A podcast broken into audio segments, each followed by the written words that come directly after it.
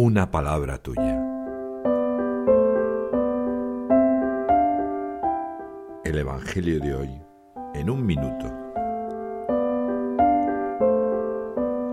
Lucas en el capítulo 9, en los versículos del 22 al 25, recoge estas palabras de Jesús dirigidas a sus discípulos. El Hijo del Hombre tiene que padecer mucho, ser desechado, ser ejecutado y resucitar al tercer día.